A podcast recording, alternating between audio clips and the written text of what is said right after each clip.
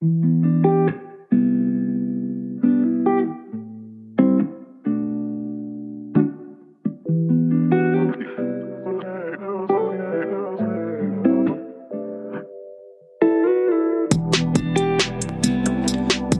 le bendiga y Dios le guarde. Este es su amigo y su hermano Jan Ibrahim García Rivera dándole la bienvenida nuevamente a este su podcast Corazones Pródigos.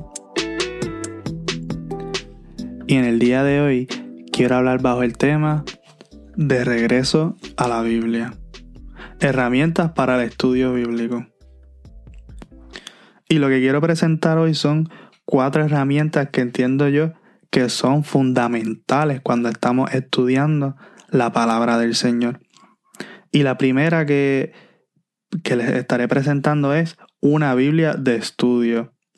Yo tengo varias Biblias de estudio, pero que uno tenga una buena que nos ayude a poder entender este, ciertos detalles cuando uno está leyendo y en su lectura diaria es de, es de para mí es de una suma importancia porque así uno no tiene que estar distrayéndose, oyendo a otros recursos, cogiendo el teléfono o envolviéndose en la computadora para poder buscar las respuestas, porque posiblemente puede ser que esa pregunta que te surgió esté contestada en las notas que se encuentran al pie de la página en, la, en esa Biblia de estudio. Estaré poniendo quizás algunos links en, en, lo que son las notas del show para que puedan ver diferentes Biblias de estudio que están en el mercado. Otra cosa que, que recomiendo es tener un diccionario bíblico. Yo tengo aquí el nuevo diccionario ilustrado de la Biblia hay diferentes autores ahí que aportaron a los diferentes artículos y que nos ayudan a entender lo que es el vocabulario que está en la Biblia. Porque como sabemos hay una distancia cultural, hay una distancia de tiempo y todas esas cosas que nos separan de lo que era el mundo bíblico. Quizás cuando estamos leyendo no sabemos lo que significa alguna palabra y ese diccionario bíblico nos va a ayudar a entender y brindarnos una información sobre el contexto y sobre lo que significaba y el valor que tenía en esa cultura lo que estamos leyendo y así poder comprender mejor las situaciones que estamos leyendo en la palabra del Señor para así poder aplicarlo en nuestra vida. El tercer, la tercera herramienta que entiendo yo que, que es importante es, es un comentario bíblico. No estoy diciendo, ¿verdad?, que se vaya a comprar un set completo de que salen carísimos, sino que, por ejemplo, hay algunos websites que uno puede buscar y hay algún comentario bíblico gratuito.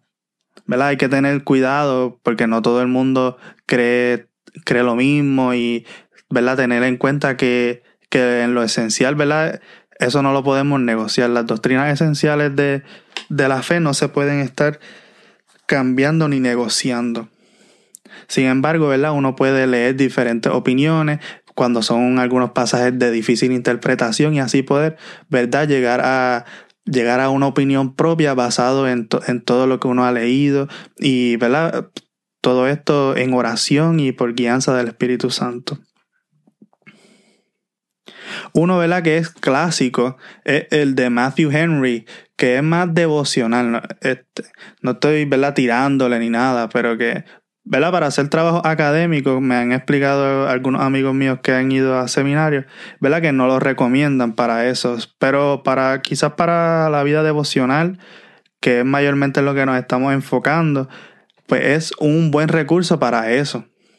Para, ¿verdad? Si uno tiene alguna duda o nos ayuda a entender, ¿verdad? Nuestra lectura, y así poder estar más enfocado y poder entender y comprender mejor lo que estamos leyendo. Y la cuarta herramienta que, ¿verdad? que yo entiendo que es esencial es un método de tomar apuntes, ya sea digital, ya sea un journal, ya sea una libreta normal, ¿verdad? Tomar, tomar nota de lo que estamos aprendiendo, no solamente para, por hacerlo, sino porque eso ayuda también a comprender y a integrar toda esa información cuando uno la está escribiendo y ayuda a aprender lo que, lo que estamos leyendo.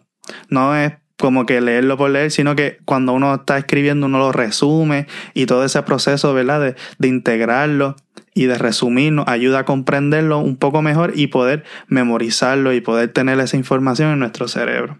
Y así, ¿verdad? Cuando volvamos otra vez, ya, lo, ya nos vamos a recordar un poco porque ya lo tuvimos, pasamos por todo ese proceso de, de resumirlo y de escribirlo. En adición a estas herramientas, recuerden que siempre tenemos la oración y la guianza del Espíritu Santo. Para esto entiendo que debemos separarnos, debemos poner nuestro teléfono en silencio y separar un tiempo de nuestro día para realizar este acto de leer la palabra del Señor. Primero orar para que sea Él quien nos guíe a la interpretación correcta de su palabra y poder comprender de de una manera correcta lo que Él nos quiere decir por medio de, esta gracia que Él nos ha dado por medio de su palabra. Y esas son las cuatro herramientas que entiendo que son de suma importancia para poder comprender lo que estamos leyendo en la palabra del Señor. Si hay alguna otra que usted entienda que es pertinente, le invito a que lo comente en nuestras redes sociales. Para eso le voy a estar dejando un botoncito en la en los show notes y le pido ahí que nos siga y, y le dé like a la página de Facebook y nos siga en la página de Instagram. También ahí tiene la opción de suscribirse en cualquiera de las plataformas que usted desee y que usted prefiera. Dios le bendiga y que Dios le guarde.